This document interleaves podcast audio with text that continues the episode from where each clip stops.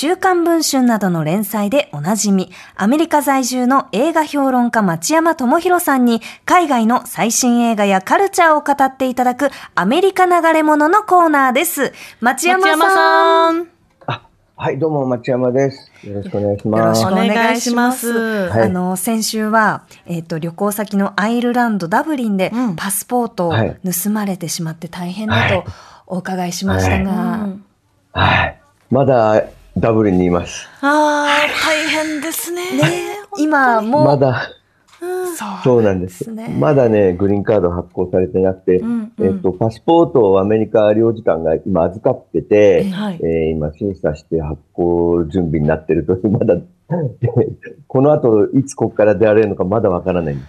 うわあ、なるほどまだじゃあちょっとしばらくははい。ダブリンにに、いらっしゃるという。はい。今そちらは何時ですか、まあ朝7時ですね。朝は7時からあはいりがとうございます。うんねうん大変な状況ではあると思うんですけど、はいやっぱり後ろにこう見えている景色が美しいですよね。ねえうん、そう。赤レンガの建物で素敵ですね。そうなん素で敵そうなんですよ。すごく街はね、美しくて、うん過ごしやすくて、で、人がみんなフレンドリーで、うんあの、ちょっと困ったりしてるとすぐ声かけてくれるようなとこなんで、うんうんあの観光客が多いからなんですけどね、うんうんあの、今ね、街歩いてる人ほとんど観光客。うん。そう。なんですか。そう。で、アイルランドの人はね、今どこに行ってるかっていうと、スペインとかイタリアに遊びに行ってるんですよ。んなるほどどうしてかっていうとね、気温が夏でも19度以上に上がらないんですよ、アイルランドは。そうなんですか。へえ、過ごしやすいですね。すっごい過ごしやすい。羨ましい。で、ヨーロッパに行ったアイルランドの人たちは、ヨーロッパ今ね、あの、イイタリアとかギリシャとか、あの、スペインとかが40度以上なんで、うん。普段19度で暮らしてるアイルランド人がね、あっちに行ってるんでね、みんなバタバタ倒れてますね。わあ。だってね、倍ですもん本ね。当ですよね。そう、倍倍ですからね。飛行機降りたらもう気温ねが倍。灼熱って。多分慣れてないからね、ねその場で倒れたりしてると思うんですけど、アイルランド大変だ、人は。はい。こっちは逆にね、道歩いてるとイタリア語、スペイン語ばっかりです。こういうへへえ。え。じゃあ秘書に来てる方が多いんですね。秘書っていうかね、暑さが向こうは40度以上だから、もうほとんど避難ですね。そっか、そのレベルですよね。ねはいうんだから観光立国みたいになっちゃってて、うんアイルランドは。すごく親切で、ホテルとかレストランとかもめちゃくちゃね、あの、愛想が良くて、へえで、よく外国行くとチップが大変だとか言うじゃないですか。うんはいはい。チップとかもね、全然要求しないし、そうなんだ。ああ、そうなんですね。10%サービス料に入ってるっていうのもあるんですけど、えでね、あのー物価はそんなに高くない。うー。やっぱり国全体が今潤ってるからそういうところに頼らなくても済むってことなんですかね。そうなんですよ。とにかくね、今、あ あ世界のその GDP ってありますね。国はい民はい総生産のね、国内総生産の、あの、を人口で割った数字っていうのは大体国民の豊かさをあの示すと言われてるんですけど、この間も言ったんですけど、アイルランドは世界第、今、今年は2位になるんですよ。うわあ、もう、すごいですね。ね先週3位って話をね、はい。され先週てましたけど。3位で、それは去年のデータだったんですけど、うんうん今年今ね、2位でね、で、しかもね、1位がね、どっかっていうとね、ルクセンブルクなんですよ。へえ。え。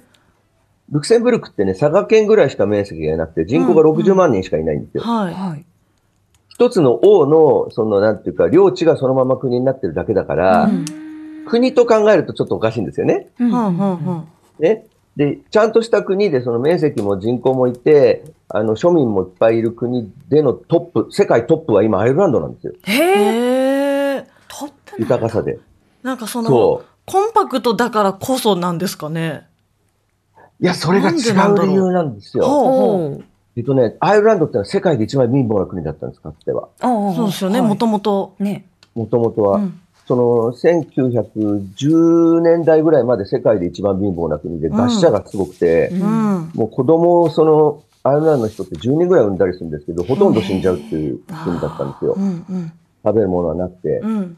それがね、世界一今ね、豊かな国になってて、ねで、今日はその、な何があったのかって話をちょっとしたいんですが、はい。はい。えーその前にね、今ね、アメリカですごく話題になっていることで、はい。あの、俳優組合と脚本家組合がストに入って映画制作が全部ストップしたっていう話を、うんうんうん。はい。はい。まはいずします。はい。で、あの、トム・クルーズさんがミッション・インポッシブルの新作のデッド・リコニングの、えーまあ、プロモーション日本に来るはずだったのが確かストップしちゃったんですよね。ほなんかニュースになってるあの俳優としねって聞そうそうきました。俳優として行動しちゃいけないのでね、いうんうんうん。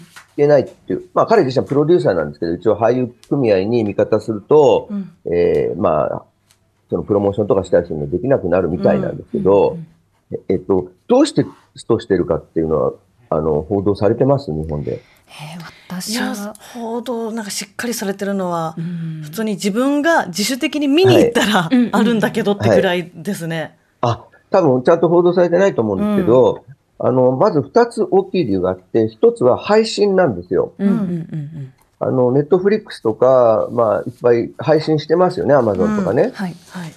それがね、あの、見た分、要するに、お客さんがどのくらい見たかで、その、その利益を割って、その俳優とか脚本家に割り振るってことはできてないんですよ。うーん。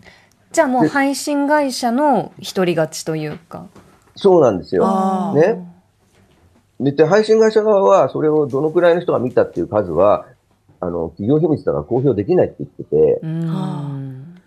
あの、アマゾンなんかでも、一人一個ずつの作品をお金払って見る場合は、うんあの、数字がきっちり出るんですけども、アマゾンプライムの、あの、なんていうか、無料配信ってなっちゃうとええ、数字が出せないってなってるんですね。えーでもまあ、どう見たって人気作品じゃんとかはどんどんどんどん出てきてるわけじゃないですか。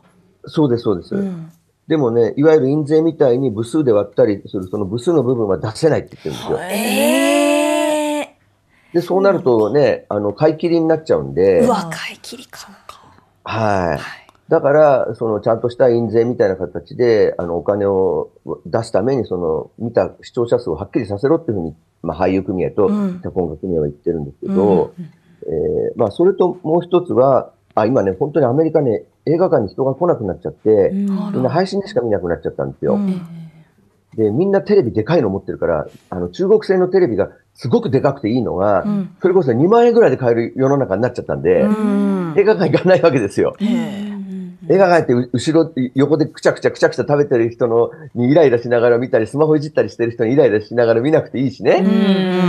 うん。映画館まで行かなくていいし。ん。で、だからみんなね、配信で見てるんで、うんえーだからすごく俳優たちも困ってるんですけど、うんで、もう一つの問題、AI なんですよ。ほ今ね、AI に関しては、あのーもうそれこそ今後ろでタイタニックが流れてるかう。な？はいはい。はいはい。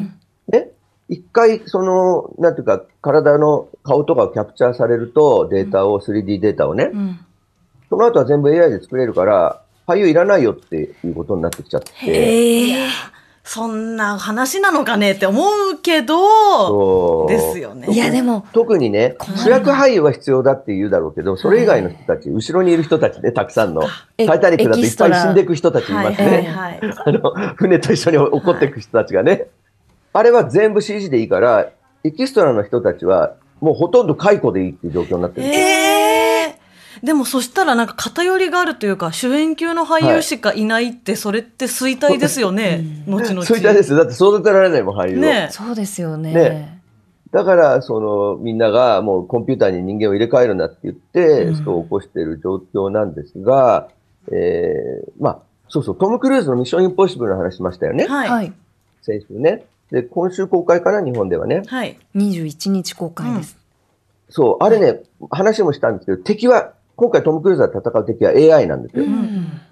あのー全世界のコンピューターネットワークに広がってる AI で、エンティティっていう AI と戦うんですが、あのーそれ、これがすごいのはね、えーこの映画を見ると、例えば列車の上で、そのトム・クルーズが列車の屋根の上で、走る列車の屋根の上で格闘してるシーンがあると、今までの映画は全部普通、それは列車のセットを作って、うん。走ってるように見せかけて、背景を流してね、ええはい。えで戦ってたりするか、CG じゃなかった。CG ですよね。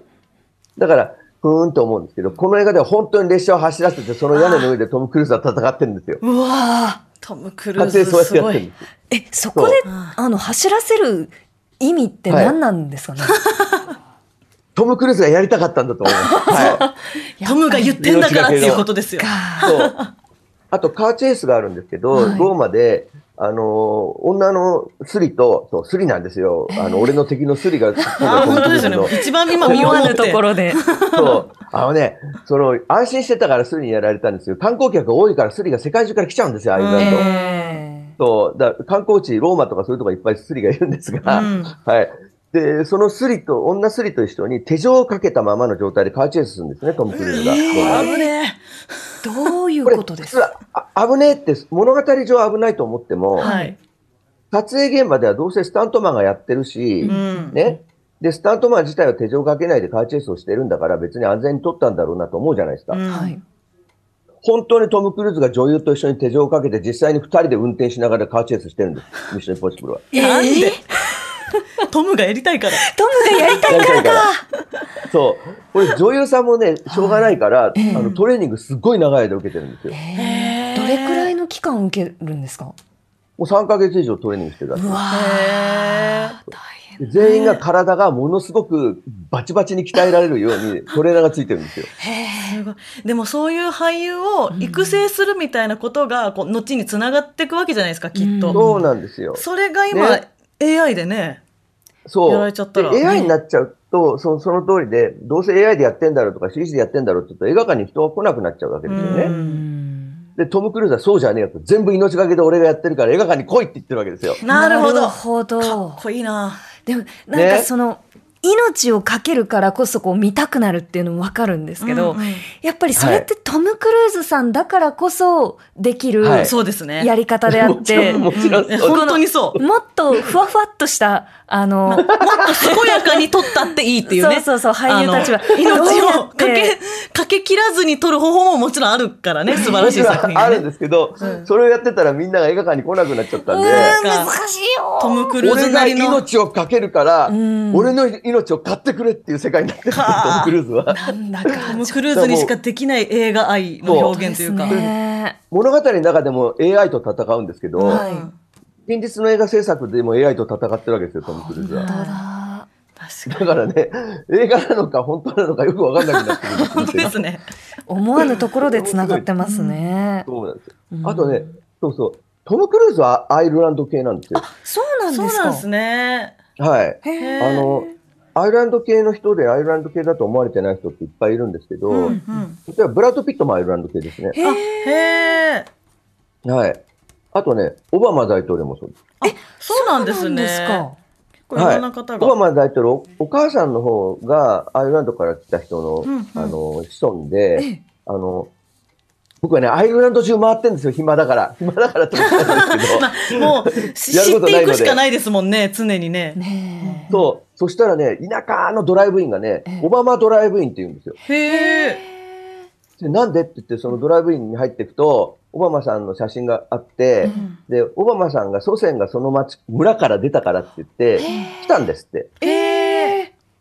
そう。で、お、お、オバマさんの名前の町みたいになってて、お、おオバマ名所になってるとこがあって、へーそう。あとね、今、バイデン大統領もアイルランド系ですね。あ、そそううなんですね。はい。というのはね、アメリカに住んでるアイルランド系の人の人口は、アイルランドに住んでるアイルランド人の人口より多いので、うんそうか。こういう感じになるんですよ。あとね、えっと、アイルランド系でね、世界で一番有名な人はね、うんビートルズです。あ、ほうビートルズビートルズも。ほううんはい。えジョン・レノンとポール・マッカートニーはアイルランド系です。へあえ、そうなんですね。はい。えっと、イギリスに移民したアイルランド系なんですよ。うんうんうんうん。あの、で、どうして世界中にね、アイルランド系の人が広がったかっていうとね、うんあ、そうそう、日本で一番有名なアイルランド系の人は小泉八雲ですね。小泉八雲もアイルランド人なんですね。うん。そうです。階段を書いた人ですけど、あれもともと英語で書いたのかな？確か。あ、そうなんですね。はい。あの人はラフカディオ。オ・ハーンっていうアイルランド人です。はい。小泉八雲って日本名にしただけなんで。あね、そうなんですね。はい。でね、どうしてそのアイルランド人が全世界、全世界に3500万人いるんですけど、うんうんあの、アイルランドには500万人しかいないんですよ。うんねはい。で全世界に広がった理由っていうのもちょっと話したいんですけども、はい。まあ、アイルランド人はね、もともとケルト人というね、民族で、あの、イギリスはね、アングロサクソンっていう民族で、別の民族なんですね、イギリスとは。で、イギリスとイングランドっていうのはアングロ人の国っていう意味なんですよ。ちなみにアングロっていうのはどこかっていうとデンマークなんですよ。ほう。デンマークから来た人たちが、ケルト人の島だった、その、まあ、イイギリスとアイルランドの方に来て、それでイングランドを建てたんですけども、うん彼らはドイツと同じゲルマン系の人たちなんですね、アングロ人っていうのは。うんで、ケルト人はスコットランドとウェールズっていう、あの、イギリスの一部と、そのアイルランドと、あと、フランスのブルターニュっていうところにもいっぱいいます。はい。ブルターニュ地方のブルターニュは、イギリスのグレートブリテンのブリテンと同じ意味です。へえ、そうなんですね。そうだったんだ。はい知らなかった。そう、フランスはね、ケルト人とゲルマン人の民、あの、なんかミックスの国なんですよ。へえ。フランスって国名はもともとフランクから来て、フランクはフランケンシュタインのフランクです。ドイツ系なんですよ。はい。というね、ややこしなんいことかそう、ややこしい。ねいろんなのがこう、そうつながってつながって、あっち行ってこっち行って、みたいな。そうなんですよ。うんでも大きくはね、ケルト系とゲルマン系しかいないと考えていいです。大体ヨーロッパざっく。り見ていくと。はい、ざっくり。うん下の方は地中海系っていうローマとかギリシャは別の民族なんですけど、だからみ3種類ぐらいなんですよね。うんゲルマン、ケルト、地中海系というね、うんうんヨーロッパは。はい。でね、ここ、アイルランドに住んでね、あの、すごかったのは、第一外国語がね、ゲール語っていう言葉なんですよ。ゲール語。これケルトの言葉で、はい。あの、英語に残ってるのはね、ウイスキーって言葉がね、ゲール語ですね。あ、へえ。はい。これね、ゲール語でどういう意味かっていうと、水って意味です。うわそうなんですか。かっこいいし怖い。ね。ウイスキーを水だと思っている。怖はい。ウイスキーを水だと思ってんのか、お前らって話で。怖い怖い。み、水は、これね、え、そのこの、なんだろう、普通のアルコールの入っていない水そのものは？まあ、なんていうウイスキーですか？ウイスケ、あの、あ、アルコールの入ってない水のことをウイシケって言うんですけど、ウイシケはい。ここっちマンホールに、その水道のマンホールにはウイシケって書いてあるんですよ、ゲール語で。へそう。まあ、ウイスキーは水だって言いながら、あの、飲むわけですよ。ーすごいなすごい強いですね。すごいんですよ。はい。ただね、すごく貧乏な国で、うんえっと、まあ、雨が毎日降って日もささないで気温も20度で上に上がらないんで、うんそれで地面はほとんど石灰岩なんですよ。うんううんん。で、氷土がほとんどないので、うんうん小麦が育たないんですよ。うんああ、そうか。だ何も食べるものなかったんですけど、15世紀にアメリカが発見された後にね、南米からジャガイモが届いて、それを増やしてジャガイモで食べていったんです。不足はジャガイモなんですよね。うんうん。ところがそれがですね、えー、まあ、1845年にジャガイモ飢饉が起こって、うん。みんな死んじゃうんですよ、ジャガイモが。うん。で、その時にアイルランドはイギリス人に占領されてて、ほとんどのそのアイルランド人が小作人で、うん。イギリスの地主の下で働いてたんですけども、で、要するにまあ、みんなジャガイモが取れないから、年貢が納められないわけでしょ、うん。年貢が納められないとね、イギリス人の領主は彼らの家をね、破壊して、あの、追放しちゃったんですよ。えで、家もなければ食べ物もないアイルランド人が100万人以上死んだと言われてるんですね。ーひどいですはね。ひどいんですよ。うんで、それでもう食べるものがないから、イギリスとかアメリカとかカナダとかオーストラリアにみんな船で難民として渡ってった。うんで、今のそのトム・クルーズであるとか、まあ、ケネディ大統領、オバマさん、バイデンさんっていうのはみんなその難民の子孫なんですよ。うんうんうん。食べるものがない人も難民なんですね。政治難民だけじゃなくて。うん。で、ただそれだけイギリスの領主がひどいことをしたんで、アイルランド人に対してう、ん。アイルランドに残った人はものすごい恨みを持ってて、うん。ね、でも占領されてるわけじゃないですか、はい。イギリス政府に。うんで、1916年からとうとうアイルランド人の武装蜂起が始まるんですよ。で、英国軍に対して銃を持って挑んで、独立戦争になっていくんですけど、でそれを英国軍はね、まあ、武力で鎮圧しようとして、例えば装甲車で、えーアイルランド人がフットボールで試合してるところに装甲車で突っ込んで、機関銃で観客や選手を、まあ、虐殺したりしてるんですよね。えー、何の罪もない。ちょっとあまりにもなやり方ですよね。うんそうなんですめちゃくちゃだな。でもまあ、ね、あまりにもひどいことをやったんで、みんな戦って、ゲリラ戦で戦って、それでアイルランドは独立したんですけども、いや、よく。その後もね、調子が悪くてアイルランドは、ええやっぱり食べ物がないのと、カトリックがものすごく支配してるんですよ、うんドイツの教会が。でね、ちょっと信じられないんですけど、同性愛は禁止だったっていうのはなんとなくわかりますよね。うんうんカトリックだからカトリックだと。びうん離婚も禁止だったんです。えうえん離婚もできなかったんです。だからどんなにひどい旦那でも別れられなかったんですうわーアイルランドでは。この間まで、ええはいはい。1990年代まで。わ、もうつい最近ですよ。本当に生まれる少し前まで。三十数年前まで。本当ですね。うんそうなんですよ。で人工中絶ももちろん禁止なんですが、うん避妊も禁止されてて、避妊具とかも買えなかっええわあなんた。かね、ねカトリックで。え、じゃあでその、なんかはい。こう、望まない妊娠をした人はどそうやって生きるんですか？望まない妊娠をした人は罰として修道院に監禁されるんです。ええ子供と一緒に。罰？罰って？で罰として。妊離婚で娠するってことは妊娠した人相手いるやんって思うけどね。そううんね相手いるんだけど、相手は全く罰せられなかったんです、アイルランドではえそれがおかしいですよ。で、女性だけが、その、婚外子とか未婚で、あの、女あの人が子供を産むと、子供と一緒に修道院に監禁されて、そこで強制労働を死ぬまでさせられる。ええで、すごいのは、生まれた子供を修道院が没収して、はいアメリカとかに売っちゃってたんですよ。うわこれはひどいですね。ーひどすぎて本当にその、ものすごいひどい。いろんなひどいことがこう全部つながっていて、なのにはい妊娠させた側の人は一切お咎めなしって怖い一切ですね。罰せられない。うんはい。ひどい女性差別でうん離婚もできないしね。うん。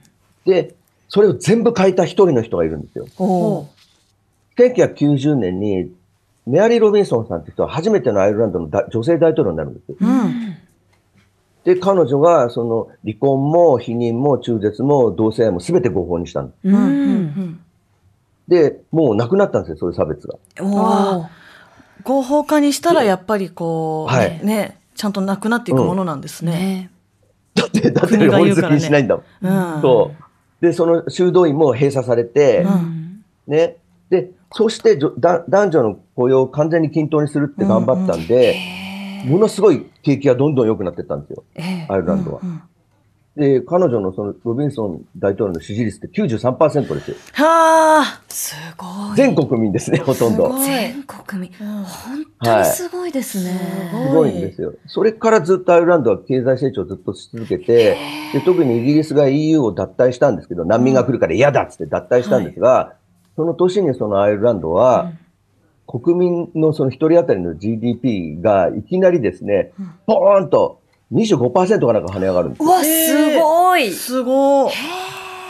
それはね、あの、ヨーロッパにいっぱいある、あの世界中にあるアップルとか、いろんなはいマイクロソフトとかの企業があるじゃないですか。はいはい。ここに、その、アイルランドに本社を作って、その地元の人を雇用すれば、で、もう経済が良くなっちゃってっていう話なんですね。へすごい切れ者ですね。え。ねすごいんですよ。まあ、この大統領だけじゃなくて、その後二人の大統領が同じような政策をしてたんですけども、うんはいら今もうアイルランドは最低賃金1400円で、日本の1.4倍。ねお。で、ち毎年の賃金上昇率が4.3%とかね。えーで、貧困率が日本の15.7%に対して7.4%と貧困率半分ですよ。でね、すごいのは年金、年金の平均支給額が月25万円ですね。おうわーはい。羨ましい。日本の5倍です。うわ、はい5倍も違うんだ。はい。だからこれ全部政治の力なんです。そそうですよ。ね。え、投票率もすごく高そうですね。ものすごく高いです。だってこれ、うんアイルランドは他の国と違って、自分たちで作った国だから戦って。そうですね。もう大元が戦ってきたっていう歴史もあるし。うんそこら中にね、あの内戦状態になったんで、うんあのイギリスとの戦争っても国内では戦ったわけですけども、うんそこら中に記念碑が立ってて、ここで何人の兵士が死んだとかね、うんアイルランドの独立のためにここで誰が死んだっていうのは、名前書いてる碑がいっぱい立ってます、街中に。うんはい、イギリスと戦ったんでね。うんはい。で、まあ、政治の力なんで、それでまあ、世界一豊かになってて、うんでね、ただね、アイルランド来るといいと思います、日本の人は。はい。日本食レストランがダメなんです、まだ。あらそれはもこしやれはビジネスチャンスかもしれない。ね今、はい。これビジネスチャンスなんで、日本食作れる人はアイルランドに来ると思います、いると思います。うんはい。観光客がもう喜んでね、受け入れられると思いますんで。はい。あはい。ここれはちょっといいこと聞きましたよ最後に本当にね、いいこと聞きましたね。生の情報をいただきました。はい。で、夏でも19度です。ああいいですね。はいこれは日本食作れる人聞いてますか？出ますか？はいアイルランドですよ。はい。アイルランドの日本食をよよくしてください。はい。えー今日は町山さんに、えー滞在中のアイルランドのお話をいただきました。町山さん、ありがとうございまし。たた。どうもでした。以上、アメリカ在住の映画評論家町山智博さんのアメリカ流れ物でした。